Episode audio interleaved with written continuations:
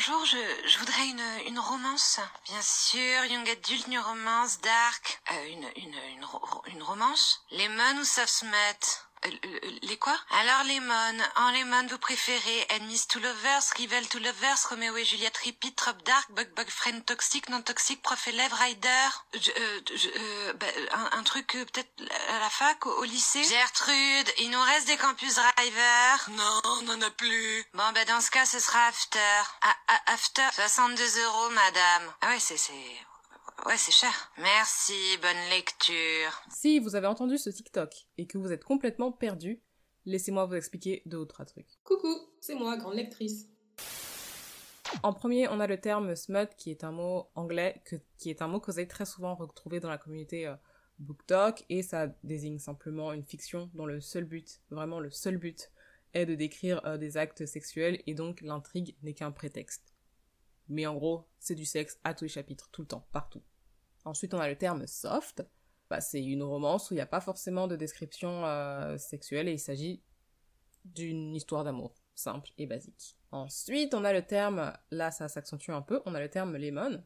Lemon, c'est un peu particulier parce que c'est carrément euh, une échelle de valeur, si vous voulez. Cette échelle, elle sert à dire en fait qu'il y a des actes sexuels qui sont conventionnels, donc ni trop hard, ni trop bizarre, ni... Et donc en fait, Lemon, je crois que c'est le numéro 1, 2, 3, 4 4 sur l'échelle de valeur, et je crois qu'il y en a 1, 2, 3, 4, 5, 6, 6 en tout. Donc on commence par citrus ou agrumes, pour indiquer que c'est une histoire euh, sans scène explicite.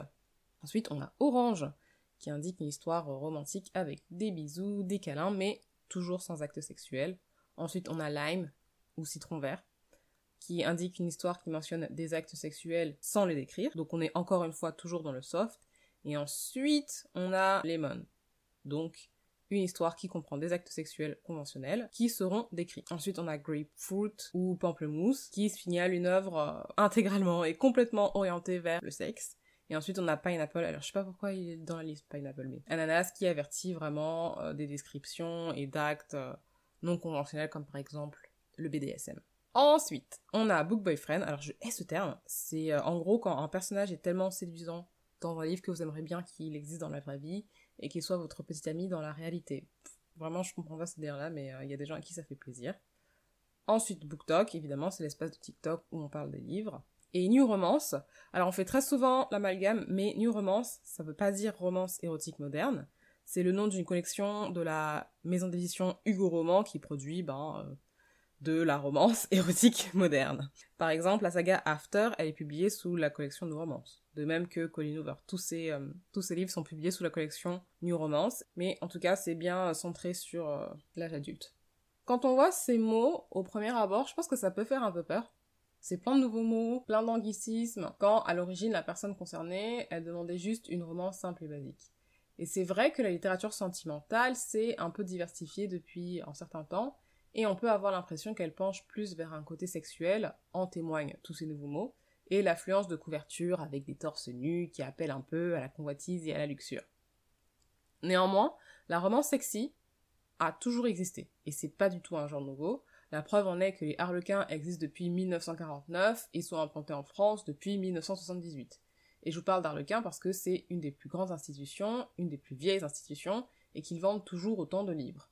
Mais on a simplement l'impression que le genre euh, est parvenu à son prime, justement parce qu'il s'est renouvelé, et comme c'est une littérature qui est très lue, c'est aussi une littérature qui est forcément très décriée. J'ai vraiment l'impression que ça va faire plus quelque chose où une personne est à son prime, plus d'un autre côté, euh, elle va avoir ses personal haters et euh, elle va être décrite. Certains considèrent, il y a beaucoup de personnes qui considèrent que toutefois la romance n'est pas de la littérature et c'est un sous-genre et sont même parfois condescendants envers les lecteurs qui sont généralement des lectrices.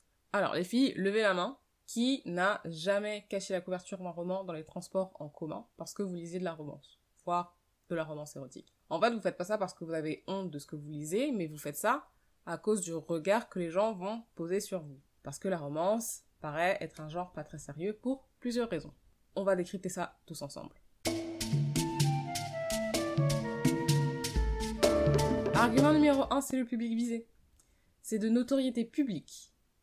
Si les femmes s'intéressent à un truc, c'est forcément soit pas intelligent, soit inutile, soit frivole. Ça a été démontré plusieurs fois dans l'histoire, et je vais prendre un exemple tout simple, c'est Elvis Presley. Elvis Presley, il était considéré comme un chanteur pas sérieux, parce que son public était constitué majoritairement de femmes, et parce qu'il faisait des chansons d'amour et que ça leur plaisait.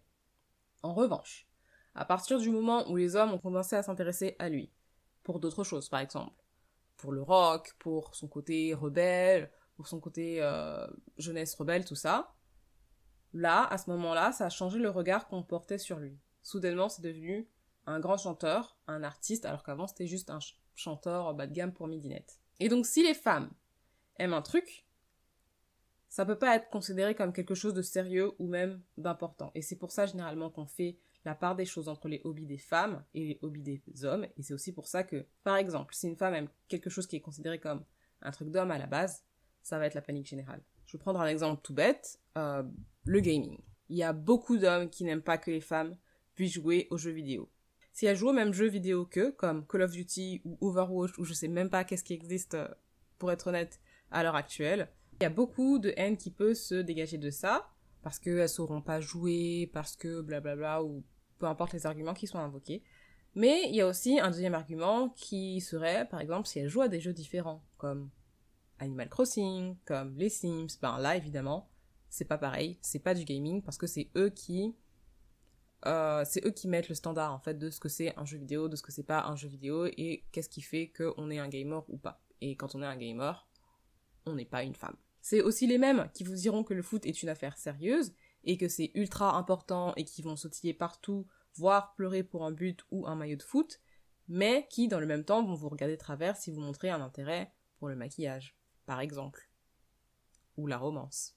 La seconde raison que j'ai trouvée, c'est le bovarisme. Si on montre aux femmes qu'il existe de belles relations amoureuses dans lesquelles elles peuvent être considérées et épanouies, alors peut-être qu'elles vont se mettre à y croire, ces idiotes. Peut-être qu'elles vont élever leurs standards en matière de relations amoureuses, et ça, c'est peut-être dommageable pour une partie de la population qui n'y gagnerait rien et qui préférerait se complaire dans la médiocrité. Donc on ne peut pas considérer la romance comme un genre noble, c'est un genre qui doit rester caché pour ne pas donner trop d'idées aux femmes, et je rigole même pas, je suis tout à fait sérieuse avec cette histoire. C'est pas quelque chose qui date d'hier, hein. Avant, on disait qu'il ne fallait pas apprendre aux femmes à lire parce que ça leur donnerait des idées. Puis on disait qu'il ne fallait pas qu'elles aillent à l'école parce que ça leur donnerait des idées. Etc. Etc. Je rappelle que les romances, dans 90% des cas, sont écrites par des femmes. Donc, ce sont elles qui établissent les standards. Si on a des relations respectueuses et épanouies, et que ces lectures leur procurent du plaisir, pourquoi elles s'attendraient à quelque chose de différent dans la vie réelle? C'est comme ça que le comportement par la honte fonctionne, en fait. Si on vous dit que ce que vous faites n'est pas sérieux ou intellectuel, mais que vous l'appréciez quand même, vous allez le faire. Mais vous allez peut-être pas le crier au monde entier. Vous allez avoir tendance à beaucoup moins le mettre en avant. Et donc, cacher la couverture de vos livres dans les transports. C'est vrai que moi, des fois, j'ai parfois cette petite gêne quand les gens me disent Mais qu'est-ce que t'aimes lire, toi, en fait? Et j'ai pas envie de dire que j'ai de la romance, parce que les gens vont peut-être penser que je suis stupide, que c'est pas de la vraie littérature, etc. Et comment ça se fait que t'as un diplôme en littérature française, mais que tu me dis que tu lis de la romance?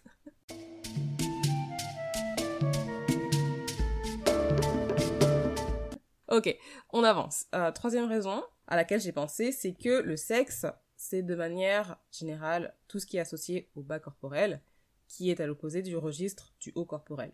Donc je vous ressors mes petits cours de littérature justement. Le haut corporel, c'est tout ce qui est noble et digne d'être mis en avant. C'est le cerveau, la raison et l'intelligence, et c'est ce que vous faites avec votre tête. À l'opposé, le bas corporel, c'est ce qui est en dessous de la ceinture, les parties génitales, qui n'ont pas toujours eu très bonne réputation dans l'histoire, et c'est par là qu'on fait pipi, c'est par là qu'on fait caca, et c'est aussi évidemment relié au sexe. Donc vraiment à l'opposé de tout ce qui est noble. Ça peut ressembler à un raisonnement à deux balles, mais il faut comprendre qu'en France, on reste toujours dans cette logique de l'art qui doit être intelligent, voire parfois complexe, pour être apprécié, et ça, ça vient aussi d'une longue histoire. On a toujours eu des penseurs à travers les âges qui ont développé leur opinion à travers leurs arts, et là je vous parle de l'école des femmes, je vous parle de la nouvelle Héloïse, je vous parle de Candide, et puis la philosophie par là, par-ci. On a développé des encyclopédies, des essais, des dictionnaires pour essayer de comprendre le genre humain. Du coup, on a toujours cet héritage très présent en France, des penseurs, et c'est pour ça qu'il y a beaucoup de gens qui viendront vous dire que si vous lisez des mangas ou de la fantaisie, bah c'est pas sérieux et c'est pas de la vraie littérature. Donc si vous n'avez pas une argumentation en trois temps, ou une pensée qui vise à faire polémique, parce qu'on adore ça aussi en France, ou quoi, ou qu'est-ce, ou qui ne met pas l'accent sur l'horreur du monde dans lequel on vit, bon. À ce moment-là, il y a d'énormes chances que ce que vous faites ne soit pas considéré comme de la littérature. Et donc, il y a d'énormes chances que quand ce que vous faites ou quand ce que vous lisez est associé au bas corporel et donc au sexe, on vous prenne pas au sérieux. Et donc, il y a une grande part de la littérature sentimentale de notre ère à qui ça s'applique. Pourquoi? Parce que, en fait, quand on vous dit romance de nos jours, et ça j'ai mis du temps à le comprendre, mais quand on dit romance de nos jours, on va tout de suite visualiser de la romance érotique. Peut-être que vous allez faire ça malgré vous, mais c'est ce qui est, mais c'est ce que vous allez vous représenter, et en fait, je comprends, au final. Parce que, en plus d'un lequin qui est assis dans le game et installé depuis des décennies maintenant, il faut aussi voir les romances qui sont à la mode. Pratiquement que des romances érotiques. Alors, mis à part Harlequin, on a aussi 50 euh, nuances de Grey, qui a fait un boom incroyable en 2011. Puis ensuite, on a eu After en 2015, qui sont toutes les deux des séries euh, vraiment très portées sur le côté sexuel de la chose. Hein. Puis ensuite, on a la collection et H de Hugo Roman, qui a pris dessus sur le marché depuis quelques années maintenant. Et je ne vous parle même pas du phénomène TikTok, qui a clairement un goût prononcé pour les romances érotiques, voire la dark romance. Et en fait, on fait vite l'amalgame. La preuve, si je vous dis que Orgueil et Préjugés, c'est de la romance, certains d'entre vous vont froncer les sourcils. Mais c'est bien de la romance. Sans scène sexuelle, certes, mais de la romance.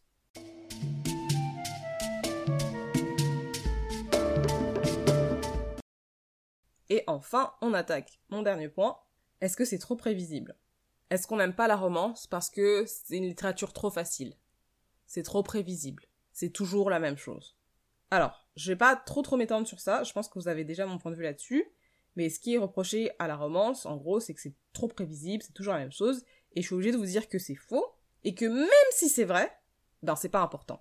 Pour commencer, il y a énormément de sous-genres dans la romance, genre vraiment énormément. Donc comme on en a parlé plus tôt, il y a beaucoup de sous-genres dans la littérature érotique, qui n'est qu'un pan de la littérature sentimentale, en général, mais en gros, on a la romance au travail, la romance thriller, les amis qui tombent amoureux, les ennemis qui tombent amoureux, les histoires avec la nana normale qui tombe amoureuse d'un millionnaire, les romances pour adolescents, les romances pour adultes, les romances historiques, la black romance, la romance chrétienne, les romans sportifs, bref, la romance c'est un genre vraiment hyper large. Donc on va dire que d'une romance à une autre, les ingrédients sont les mêmes, mais l'histoire peut être complètement différente. Vous pouvez aussi lire des romances qui se ressemblent toutes parce que vous avez un sous-genre préféré. Par exemple, les ennemis qui tombent amoureux. Donc là, oui, c'est normal, peut-être que vous allez trouver ça redondant mais c'est parce que vous n'avez pas bien cherché. Néanmoins, si vous faites allusion à la fin, à la fin du livre, Alex qui pite, forcément, ça va être prévisible, forcément, ça va être prévisible, parce que les deux tourtereaux, les deux amoureux vont finir ensemble. Mais à ce moment-là, c'est ce qu'on attend d'une romance, et c'est aussi pour ça qu'on en lit. Donc on aime les fins heureuses, de manière générale, et ça, ça ne vaut pas que pour la romance. Et comme je le dis toujours, alors là, normalement, vous me connaissez donc. On répète après moi, le plus important, ce n'est pas la fin, c'est comment on arrive à la fin. Alors, je pensais terminer sur ce point, mais en fait, je vois que j'ai encore des choses à dire. Donc, dernier argument, tout dernier argument, promis, après je vous laisse tranquille. La romance a ses atouts qu'elle sait s'adapter au monde qui évolue et qu'elle nous donne ce qu'on a envie de lire. La sensibilisation à la drépanocytose, les dérives de la polygamie, l'information sur l'endométriose et la stérilité, ce ne sont que des sujets que j'ai trouvés dans de la romance. Pourquoi? Parce que c'est une littérature qui se concentre sur les femmes et sur le bonheur des femmes. Donc, dire que la romance est un sous-genre et qu'on n'y apprend rien, c'est montrer encore une fois qu'on ne connaît pas ce genre. Dans certaines romances, il y a de vrais sujets qui sont abordés, comme l'anxiété par exemple. Le dilemme carrière-famille, qui est un sujet aussi vieux que le monde, j'ai l'impression. Et donc, je pense qu'on devrait arrêter d'être dur avec certains types de littérature et lire ce qui nous plaît, sans juger les autres lecteurs. Vous avez le droit de pas aimer la romance, que vous avez le droit de vous montrer condescendant avec quelqu'un qui aime la romance? Peut-être pas. Et finalement, pour finir, quels sont mes types de romances préférés Alors, moi j'aime la black romance, parce que euh, j'aime bien voir des gens qui me ressemblent tomber amoureux, tout simplement. Mon sous-genre préféré, généralement, c'est Enemies to Lover. Et il est vrai, hein, pas ceux avec les comportements abusifs à, à l'intérieur. After et Fifty Shades of Grey, ce n'est pas du Enemies to Lover ou quoi qu'est-ce, hein. c'est encore un délire à part. Je suis pas spécialement fan des romances érotiques, alors j'en lis parce que j'ai l'impression que c'est ce qui fait vendre, donc c'est aussi ce qu'on met beaucoup dans les livres. Mais par contre, il y a souvent, des livres qui ne tournent pas donc du coup autour du smut, puisque maintenant on sait ce que c'est le smut, qui ne tournent pas autour du smut, et donc qui ont de vraies intrigues à l'intérieur. Donc c'est simple, ben je tournais pas, je, les lis pas. De toute façon c'est toujours la même chose, donc euh, je les lis pas. Collection et H, alors il y a vraiment, quand je regarde leur catalogue, je sais que c'est eux qui dominent le marché, en tout cas j'ai l'impression que c'est eux qui dominent le marché, mais il y a vraiment aucun livre de leur catalogue qui me fait envie. Très honnêtement, vraiment aucun. Zéro. Et les trois dernières romances que j'ai lues sont How to Get Out of the Friend Zone, dont je vous avais parlé sur Instagram, euh, Loving You Forever, qui était un coup de cœur euh, absolu, et euh, À tous ceux qui ont une raison d'aimer, qui est une romance qui a d'ailleurs été écrite par un homme. J'en ai lu bien plus, hein, mais alors je vais pas vous faire un récapitulatif aujourd'hui dans cet épisode. Vous pouvez aller voir sur le blog grandactrice.org. Généralement, je vous parle de toutes mes lectures ici, donc vous tapez romance et pour sûr, vous allez tomber sur toutes les chroniques que j'ai faites dans le passé. Voilà. J'ai l'impression d'avoir parlé hyper longtemps, donc on arrive enfin à la fin de cet épisode. Si vous êtes une lectrice de romance et que vous avez honte, n'ayez pas honte. la romance, c'est un genre super. J'espère que l'épisode vous a plu. Si vous souhaitez passer plus de temps en ma compagnie, vous pouvez écouter le dernier épisode en date. On découvre ensemble comment une autrice qui était à deux doigts de se faire publier a vu son rêve complètement s'écrouler quand la maison d'édition avec laquelle elle avait signé a fermé subitement ses portes euh, du jour au lendemain. Du coup, elle m'envoie un mail un jour en me disant bon ben c'est fini. Écrire un livre, c'est quand même un travail bah, de, de, longue haleine. Hein. Qu'est-ce que ça fait de se dire que finalement son rêve, qui à l'origine devait se, concrétiser, restera finalement au stade de rêve?